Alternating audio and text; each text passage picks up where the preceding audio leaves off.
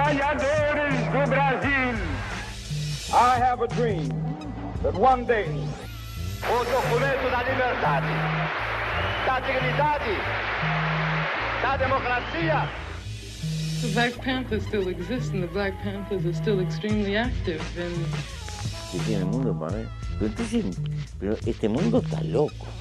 É quando a gente ergue a cabeça e fala: Eu acredito na educação pública. Eu acredito no futuro do Brasil.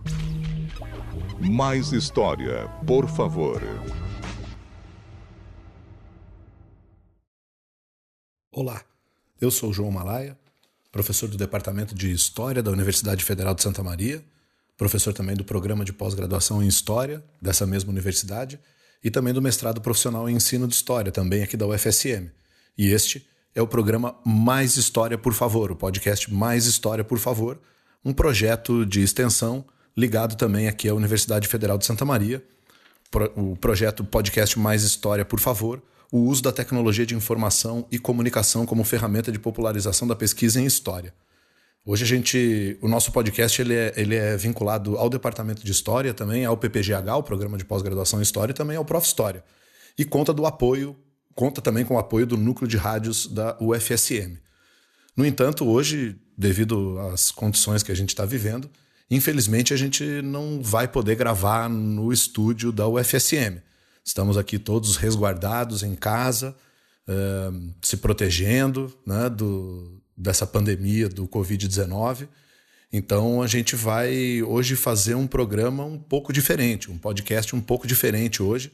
Uh, como a gente sempre gravou nos estúdios da rádio e sempre tivemos essa facilidade, uh, nós não temos nem o know-how e nem os aparatos tecnológicos para que a gente possa fazer uma gravação num, com, com uma qualidade, né? Como o pessoal que está habituado a fazer podcast de casa, com determinados uh, aparelhos, né? Placas de som um pouco melhores, com entradas de áudio separadas. Então a gente vai ter que fazer uma, uma tentativa aqui, né?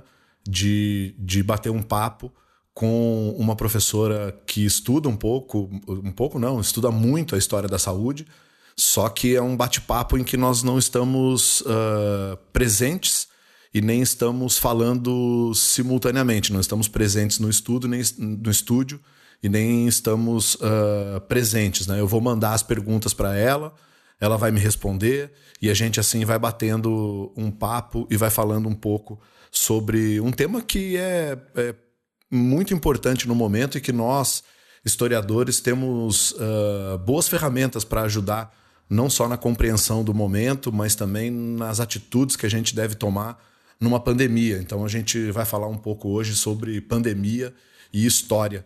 E é só por isso que a gente está é, tentando enfrentar esse desafio de gravar dessa maneira, é, sabendo que a qualidade não vai ser a mesma que a gente está acostumado a entregar para vocês, mas é, de alguma maneira tentando é, cumprir e fazer o nosso papel de historiadores.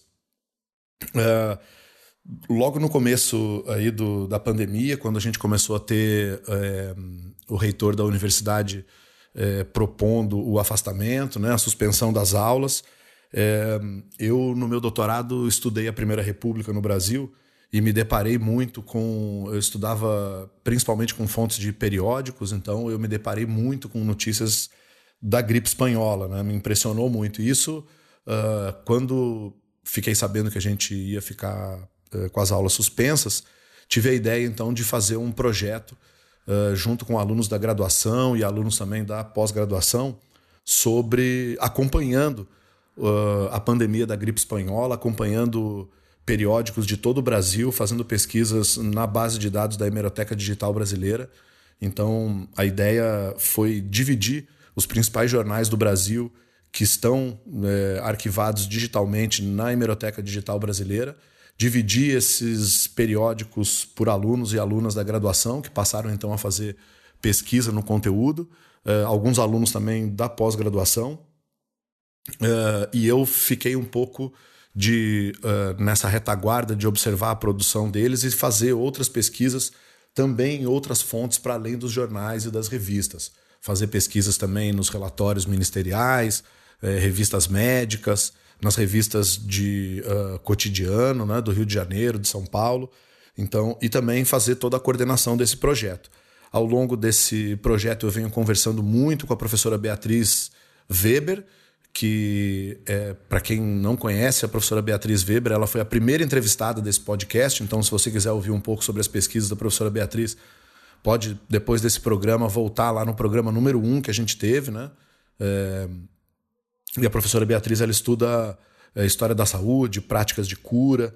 Então, a ideia uh, foi pegar algumas dicas com ela, tentar pegar alguns direcionamentos, né? Ir fazendo algumas uh, colocações e tentando entender se o caminho também estava correto. É, para que a gente possa, na, na verdade, refletindo sobre a pandemia da gripe espanhola e tomando todos os cuidados que a gente deve tomar para não fazer uh, comparações simplistas, entendendo que os momentos históricos são diferentes, têm as suas particularidades, mas o fenômeno social de uma pandemia ele aconteceu várias vezes na história. E a da gripe espanhola, apesar de a gente não ter aqui no Brasil, na época, né, ter tido um levantamento estatístico muito preciso sobre a gripe espanhola, a gente tem uma cobertura da imprensa muito grande, tem os relatórios uh, ministeriais que estão disponíveis. Então dá para dá uh, entender o que aconteceu naquele momento, saber as atitudes que foram tomadas, quais os resultados que foram uh, tidos a partir dessas atitudes, né? Então a ideia é que a gente uh, vá buscando essas histórias, né? E tente mostrar que a pesquisa histórica sobre pandemias ela também pode nos ajudar a compreender e a agir melhor no momento de hoje. O projeto, esse essa pesquisa, ela faz parte das ações do recém-criado Laboratório de Observação dos Usos Públicos do Passado, que é uma tentativa de também inicial aqui do, do, do, Departamento de História e principalmente do programa de pós-graduação em História, de adentrar um pouco nessa esfera do que os historiadores chamam da história pública, de tentar uh, atuar publicamente, transformar um pouco do material da pesquisa histórica e do rigor da pesquisa acadêmica numa linguagem um pouco mais simples e tentar ocupar espaços que muitas vezes não são ocupados por historiadores justamente por eh, tentativas ainda muito tímidas nessa área aqui no Brasil. Então, muitas vezes a gente vê uh, profissionais de outras áreas, e isso não tem problema nenhum, um profissional de outra área fazer análise análises históricas, mas a gente acredita que por trabalharmos com isso diariamente, por termos criado toda a nossa vida profissional e acadêmica em cima da pesquisa histórica, talvez a gente tenha uma especificidade melhor para falar do passado, um pouco mais aprofundada, é, um pouco mais é, metodológica, com, com metodologia de pesquisa aplicada. Então, a nossa ideia é poder contribuir mais, né? se aprofundar mais, trazer mais dados para que é, a gente possa pensar é, a pandemia, pensar nas nossas ações, pensar em políticas públicas. Então, esse projeto é, de acompanhar a gripe espanhola, ele conta, no momento, com mais de 20 discentes da graduação, fazendo pesquisas, então, nesses jornais. A gente tem jornal do Rio Grande do Sul, do, de Santa Catarina, do Paraná, São Paulo, Rio de Janeiro, Minas Gerais, Espírito Santo, Pernambuco, Rio Grande do Norte, Maranhão, Amazonas, Acre, Mato Grosso, então, né, estão espalhados os nossos alunos tentando uh, perceber como é que a gripe espanhola foi tratada por esses, por esses jornais. A gente tem também uh, alguns professores envolvidos e trabalhando. Eu já falei aqui da professora Beatriz Teixeira Weber. A gente tem também a professora Nikellen Viter, que, que uh, fez o seu doutorado sobre pandemia. Então, no momento oportuno aqui, eu vou convidar ela também para falar um pouco sobre uh, a pandemia. Ela já gravou uh, um vídeo também no YouTube, subiu um vídeo no YouTube para conversar um pouco sobre, sobre a pandemia. Sobre o coronavírus, ela é professora de História Contemporânea do Departamento de História. A gente tem também o professor Carlos Armani, que é professor de Teoria da História e que também está fazendo algumas pesquisas, principalmente em revistas fora do Brasil, sobre a gripe espanhola, para também nos ajudar com, com essas histórias que a gente está publicando e o professor Francisco também, Mendonça, que é professor de História Medieval e está trabalhando também uh, com a orientanda dele, a Jordana, para fazer um pouco dessas histórias sobre a peste negra é, no período do medievo. Então, essas histórias, a gente está produzindo essas histórias e, inicialmente, né, o primeiro veículo que a gente escolheu para fazer isso foi divulgar essas histórias no Twitter, que é uma rede social bastante uh, ativa, né? E a gente faz o que se chama no Twitter de threads, né? Ou fios, né? É, histórias que vão sendo contadas em vários posts, uns ligados ao, ao, aos outros. A gente uh, publicou até agora três histórias, né? A gente publicou uma história sobre a chegada dos, da, da gripe espanhola no Brasil. Então a gente falou um pouquinho uh, sobre o navio La Plata, que era uma, uma, missão médica brasileira que foi em direção a, a, a Argélia, França, né, para poder uh, ajudar nas ações da Primeira Guerra. E quando esse navio parou em Dakar, né, que era um porto uh, do Senegal, da, do, do, Senegal francês, ali o navio foi acometido pela gripe espanhola. Então foram os primeiros brasileiros que a gente teve notícia que foram uh, vítimas da gripe espanhola, vítimas fatais da gripe espanhola. Falam-se em 160, 162 pessoas que morreram, né? A gente conta também a história depois de um navio que chegou aqui no Brasil. A gente já tinha algumas notícias né, de, de gripe e tal, mas uh, nada assim muito uh, datado. Né? O que a gente teve, o que é uma história famosa, é a história do navio Demerara, que veio da Inglaterra e que, vindo da Inglaterra, uh, ele acabou trazendo pessoas contaminadas. Então, a gente conta um pouco essa história, como é que foi a, a, a ação da Direção Geral de Saúde Pública, que era um órgão que era ligado ao uh, Ministério da Justiça e dos Negócios Interiores. Né? A gente não tinha Ministério da, da Saúde eh, independente naquela época, e o, o o diretor né, da Direção Geral de Saúde Pública era o Carlos Seidel, então a gente mostra um pouco como é que foram as reações do Carlos Seidel, né?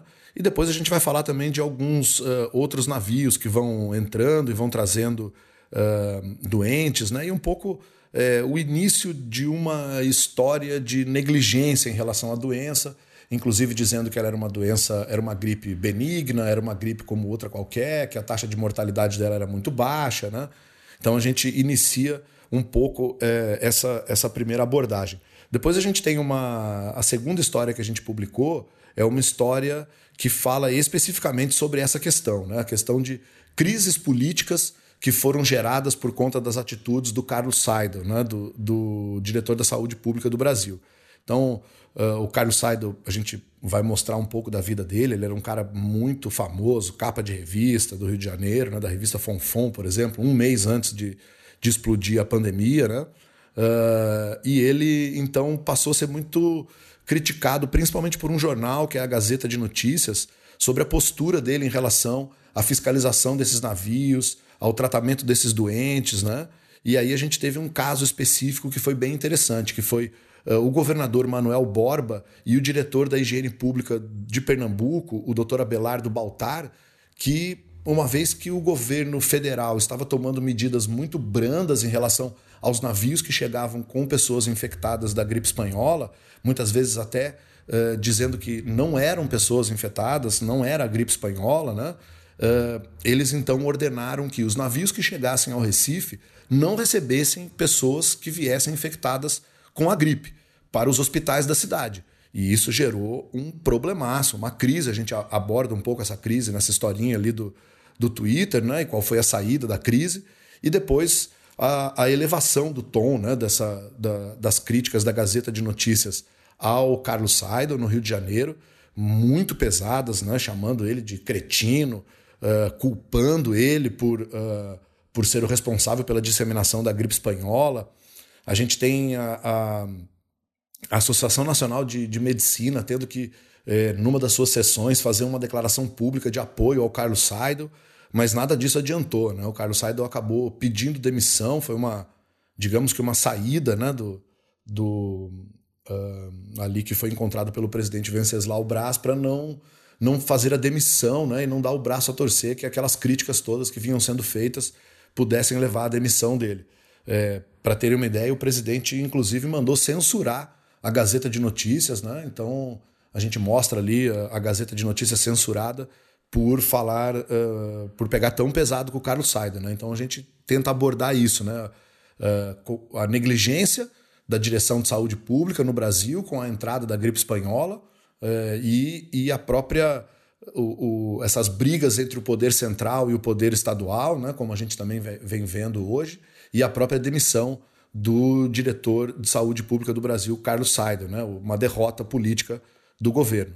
E depois a gente tem a terceira história, que, uh, na minha opinião, é a, a história mais. Uh, uma das mais importantes aí, talvez, que a gente venha a encontrar, né, porque a gente está no começo da pesquisa, mas é a história da colônia feminina de alienados de Engenho de Dentro. É uma instituição, os alienados eram uh, considerados as pessoas que tinham distúrbios mentais. eles basicamente eram levados para o hospício eh, o Hospital Nacional de Alienados, né, conhecido como Hospício Nacional, que ficava na Praia Vermelha, no Rio de Janeiro.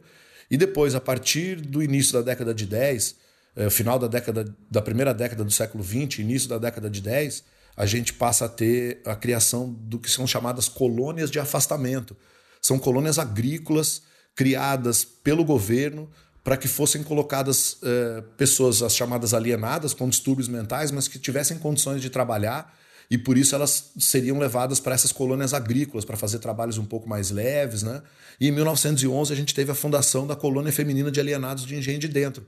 Engenho de Dentro é um bairro bem afastado do subúrbio, é, a, a, própria é, colônia ficava na, no, ao pé da Serra dos Pretos Forros, né? Que era uma serra bem distante ali do centro do Rio de Janeiro, é, e só aceitava mulheres.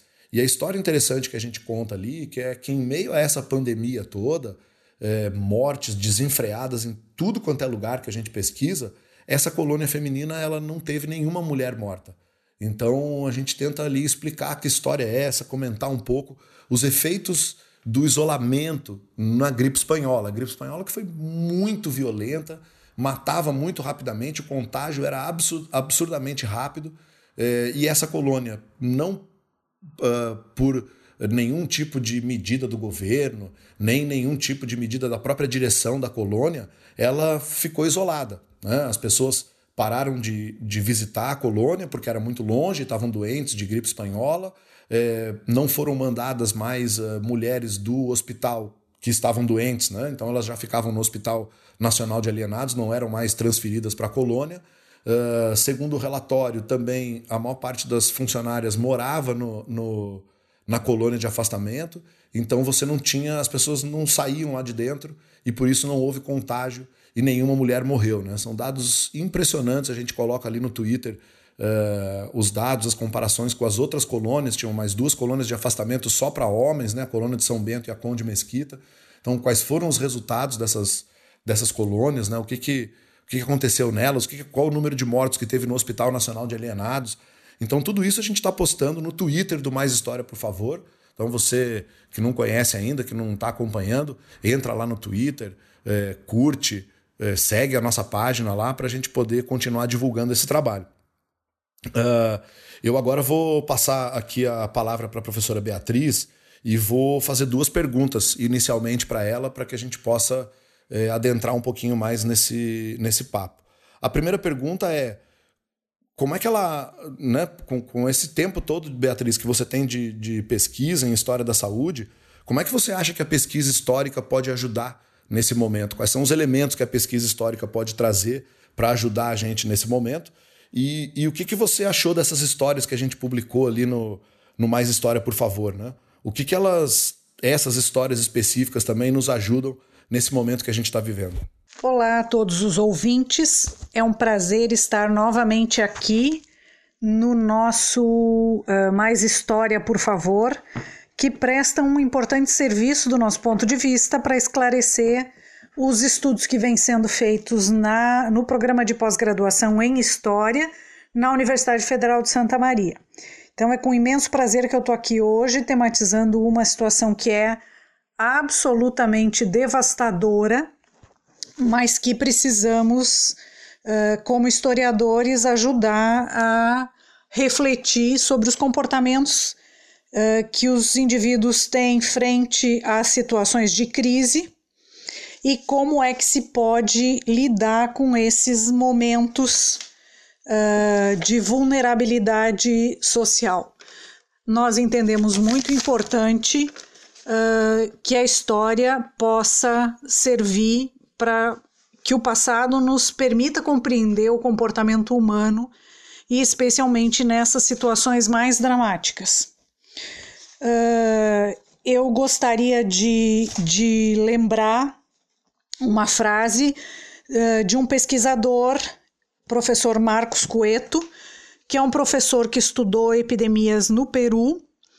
Ele hoje é o editor da revista Manguinhos e ele publicou um, no blog da revista História, Ciência, Saúde Manguinhos um dossiê, uma, uma entrevista dele chamado Covid-19 e as epidemias da globalização.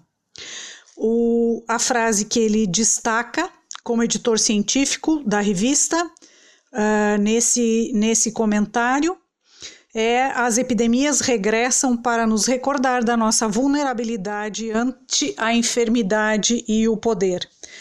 Uh, acho que nós temos um importante papel a pensar sobre a história nas circunstâncias em que estamos vivendo, porque uh, vários dos comportamentos uh, que os homens assumem ao longo do tempo são comportamentos que foram se modificando, mas que podem uh, trazer lições preciosas. Então, nesse sentido, o exemplo que eu gostaria de dar é que nem sempre a, o importante ato de lavar as mãos e lavar bem as mãos e utilizar o sabão como um elemento que elimina o vírus e que elimina as bactérias, uh, esse procedimento não era visto com bons olhos nas várias instituições onde se utilizava recursos uh, de atendimento a pacientes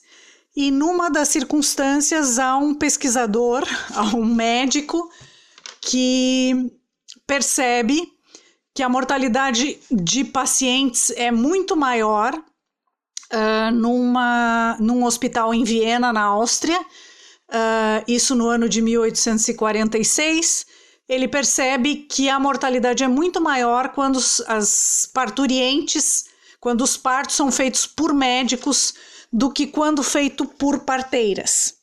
As parteiras atendiam só as mulheres e os médicos atendiam as mulheres durante os partos e faziam uh, dissecações depois desses partos, o que fazia com que suas mãos ficassem infectadas. Esse pesquisador, que é Ignaz Semmelweis, uh, oferece um recurso nesse momento que é a ideia de que se deve lavar bem as mãos entre passar de um paciente para o outro. Isso faz com que as pessoas consigam estar com as mãos limpas, e no caso os médicos nesse momento, e é, esse procedimento vai uh, possibilitar que menos parturientes morram naquelas circunstâncias.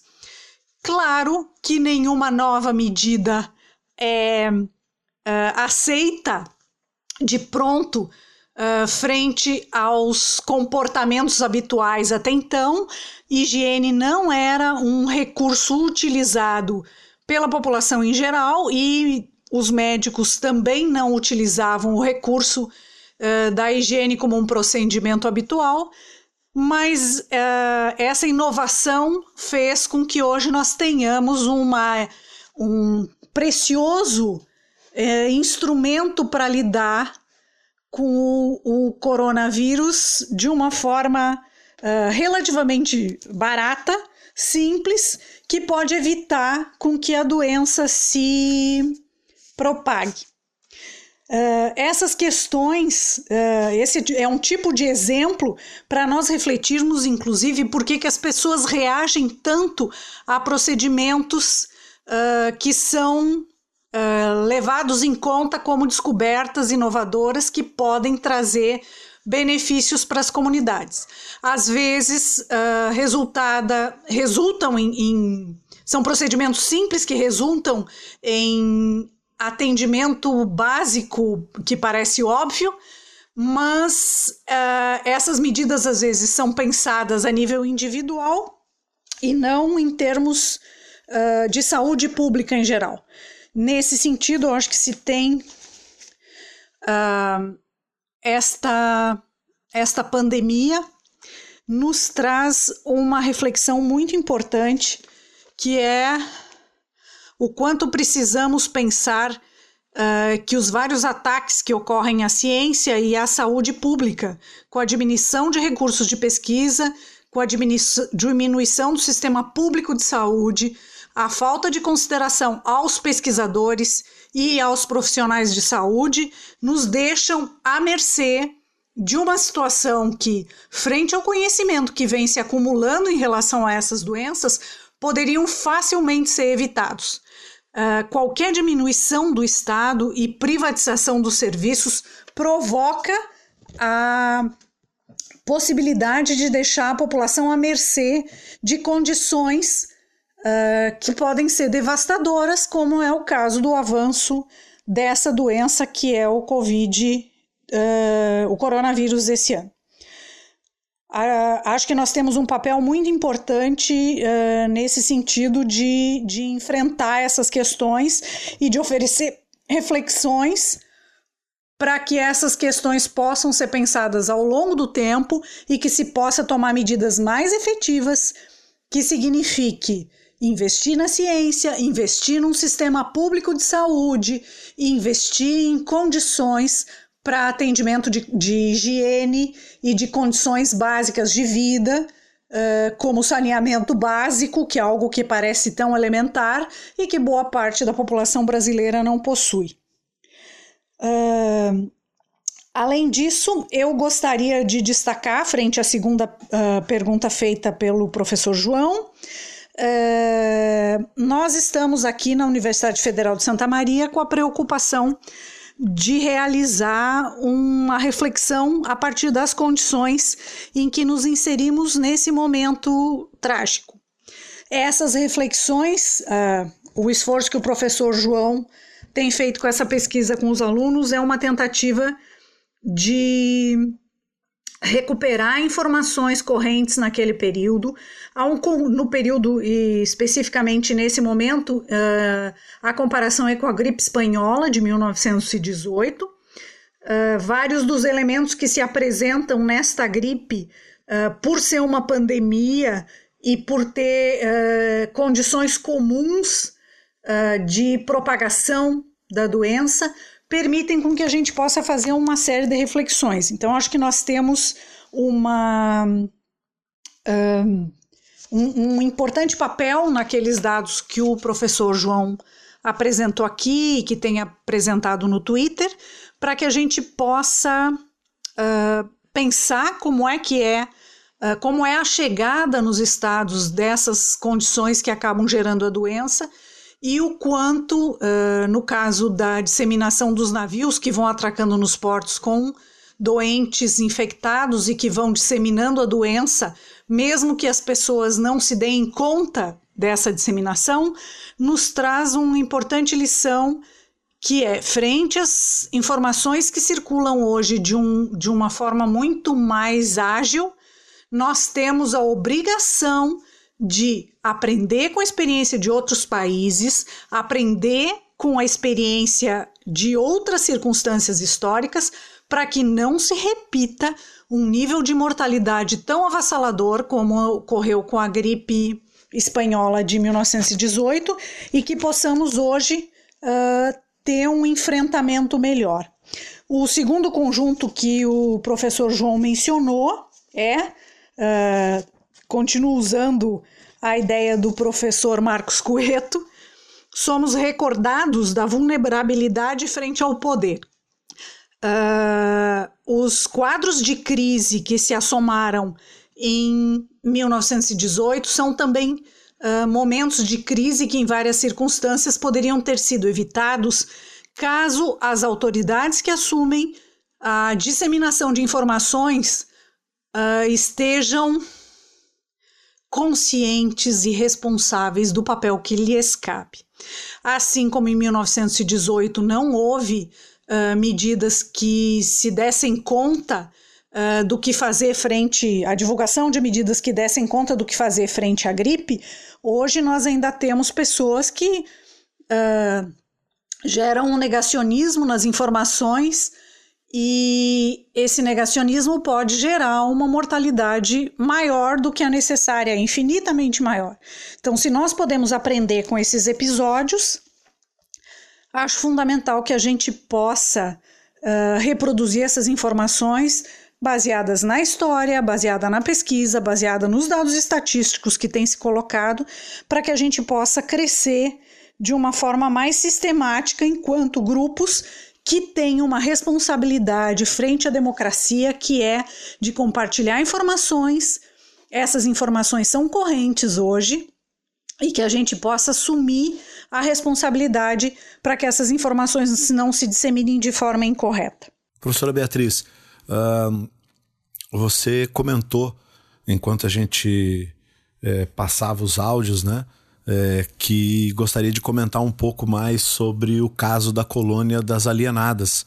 É, eu achei bem interessante esse caso porque essa colônia de alienadas era formada basicamente por mulheres pobres, né, indigentes, uh, muitas delas uh, negras e, e, pardas, né, como classificadas, então mulheres negras, uh, e, e justamente entre uma população de mulheres indigentes uh, pobres é, numa comunidade agrícola foram justamente essas mulheres que conseguiram se salvar por conta desse isolamento. É isso que é colocado, pelo menos, no relatório do Ministério dos Negócios Interiores, da Justiça e dos Negócios Interiores, de 1900 e, e para os, com os dados de 1918, publicado em 1919, uh, que foi justamente o fato de ser isolado delas terem se isolado do resto da população.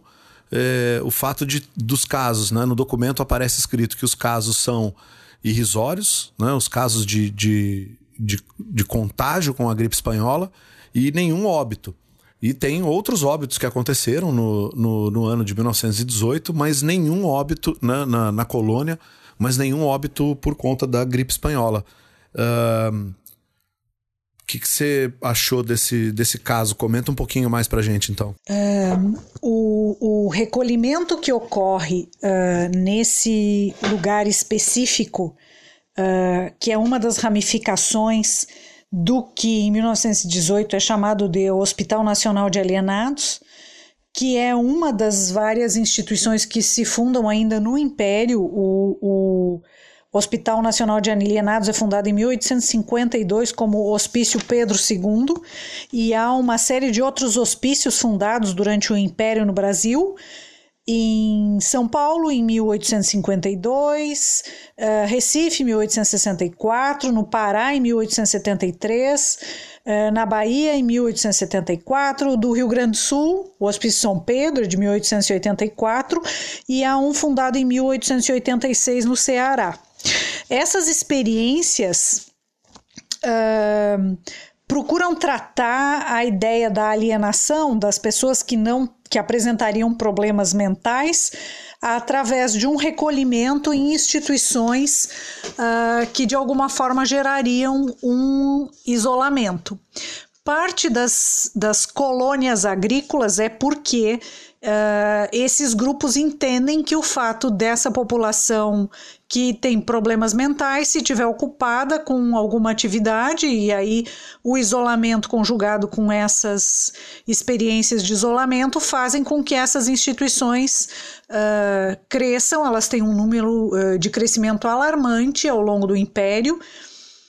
E no caso do São Pedro, por exemplo, ele também vai ter um crescimento gigante do número de casos nos anos 30 e 40, mas aí por, por outras circunstâncias uh, que não a possibilidade de levar esses. No caso do Império, é quaisquer pessoas com uh, distúrbios mentais que circulassem, uh, quaisquer pessoas que circulassem pelas ruas, às vezes por estarem alcoolizados, às vezes, às vezes por não apresentarem comportamentos considerados moralmente aceitáveis, são remetidos através das polícias uh, dos municípios para esses lugares. E daí a experiência que se tem com o hospício é que ele vai recolher essa população para que possa ficar uh, reclusa e acabe não gerando algum tipo de inconveniência social. Uh, esses lugares acabam, essas instituições acabam sendo um espaço onde se confrontam diversas perspectivas do que significa o tratamento para doença mental, que não é uh, unânime, não há uma hegemonia sobre qual é o, o paradigma que vai uh, resultar num tratamento mais eficiente para esses pacientes. Há um paradigma que vai se tornar mais ou menos hegemônico entre os setores médicos formais, que é a ideia de que a doença se origina de algum mal-estar físico. Então, a doença mental se originaria de um mal-estar físico.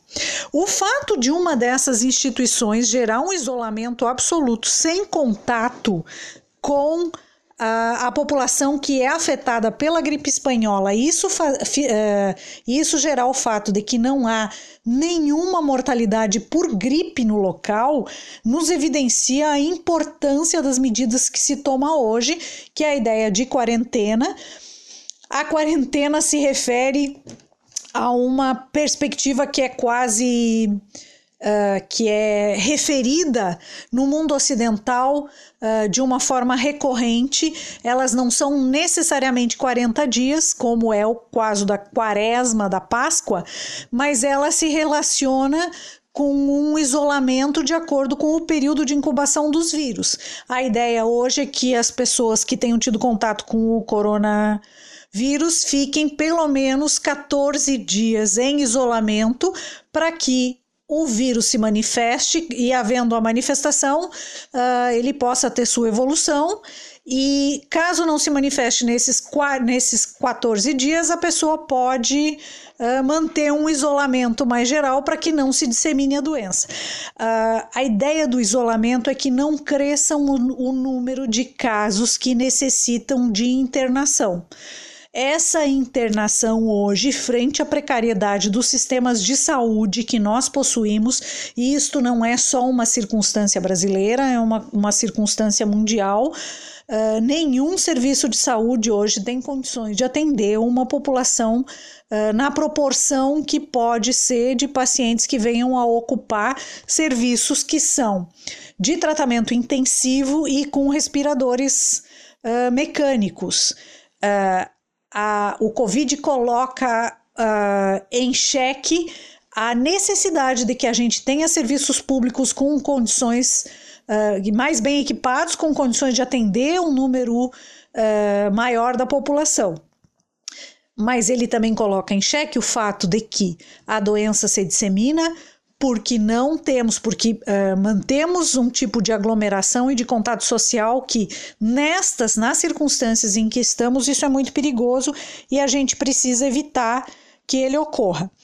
A história nos ensina que precisamos atentar para medidas de controle das doenças que são pensadas pelos órgãos que conseguem delinear esse padrão de uma forma mais meticulosa. Então, acho que tem aí uma, uma, um exercício importante de reflexão que esse caso do isolamento dessas mulheres numa colônia de alienados pode nos trazer nesse momento. Professora Beatriz, eu sei que você gostaria de trazer também, nesse, nesse momento, uh, um pouco de alguns outros estudos que você vem acompanhando nesses últimos dias sobre aquilo que comentamos é, chamar de paralelos históricos entre a gripe espanhola e a pandemia do Covid-19.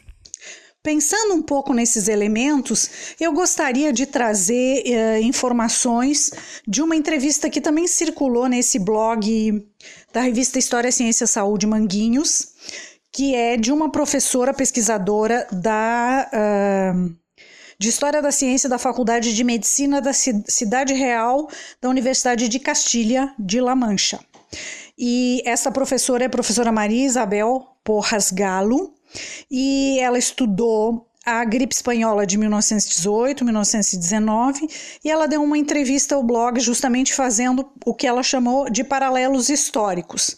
Então eu queria uh, trazer alguns desses elementos para nós pensarmos o que a gripe pode oferecer em termos de compartilharmos essas informações.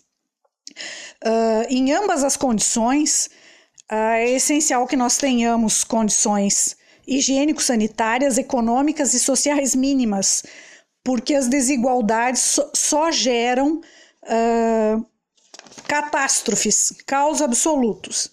Então, nesse sentido, uh, o esforço que essa professora faz é justamente mostrando que a, ambas, a gripe espanhola e o, o Covid-19, ambas as pandemias são causadas por vírus, ambas com transmissão respiratória, o que faz com que haja uma ampla disseminação das duas. Uh, a, o crescimento de ambas as, as pandemias está relacionada às respostas que vão sendo oferecidas pelos governos, pela profissão médica e pela sociedade. Uh, em ambos os casos, há uma tentativa inicial de ocultar alguns uh, dados sobre o problema, e isso gera um atraso na adoção das medidas. Então, Uh, tem que lembrar que o primeiro médico ocorre uh, com o problema em Wuhan e as tensões entre as autoridades de Pequim e Wuhan fazem com que a gente tenha claro uh, que qualquer atraso na divulgação dessas informações pode gerar situações muito dramáticas. Da mesma forma, a gripe espanhola em 1918 começa uh, numa situação que é durante a Primeira Guerra Mundial. Uh, há um grande movimento durante a guerra da população civil e militar que facilita uh, condições de superpopulação e falta de higiene, além de uh, falta de alimentação adequada. A situação da gripe tem uma. Ela é agravada pelas condições que a Primeira Guerra Primeira Guerra uh, organiza, disseminando a, o vírus de uma forma muito rápida, e o fato de não ter havido durante a gripe espanhola a divulgação dos dados, porque há um esforço dos governos envolvidos na guerra em que as informações não fossem disseminadas para não gerar pânico entre os soldados, e a gripe se chama espanhola porque Uh, a Espanha, que está neutra no conflito no momento, acaba divulgando as informações sobre as mortes da, da gripe espanhola, da gripe, e essas uh, mortes acabam fazendo com que pareça que é a Espanha que, que divulga esses dados inicialmente, daí a gripe sendo, sendo chamada espanhola mas é o fato de ter uma imprensa que consegue disseminar informação é que faz com que uh, se reconheça a gravidade da situação que a gripe gera. Assim. Uh, há uma, uma condição também e uh, se ainda se conhece muito pouco, que é um formato também hoje na Covid-19, ainda se está enfrentando informações uh, que são precárias, a gente vai ter só com o desenvolvimento da doença a possibilidade de fazer uma avaliação mais criteriosa de que pacientes o vírus ataca, qual é a evolução da doença, como ela pode ser combatida. Temos tido vários casos em que pacientes mais novos também são afetados e morrem, crianças têm ocorrido alguns casos de morte. Uh, há uma população com mais de 60 anos e com comorbidades que parece ser mais atingida, mas essa é uma informação ainda pouco precisa. A gripe espanhola de 1918 também é tida, é tratada como uma gripezinha por um bom tempo, não se dá a devida importância para a disseminação do vírus. E esse vírus, ela não é uma, a gripe espanhola é uma gripe mais devastadora, ela tem um índice de mortalidade maior, não se tem um quadro preciso. Uh, o vírus tem um desenvolvimento, ele cresce, depois ele acabou sendo uh, controlado.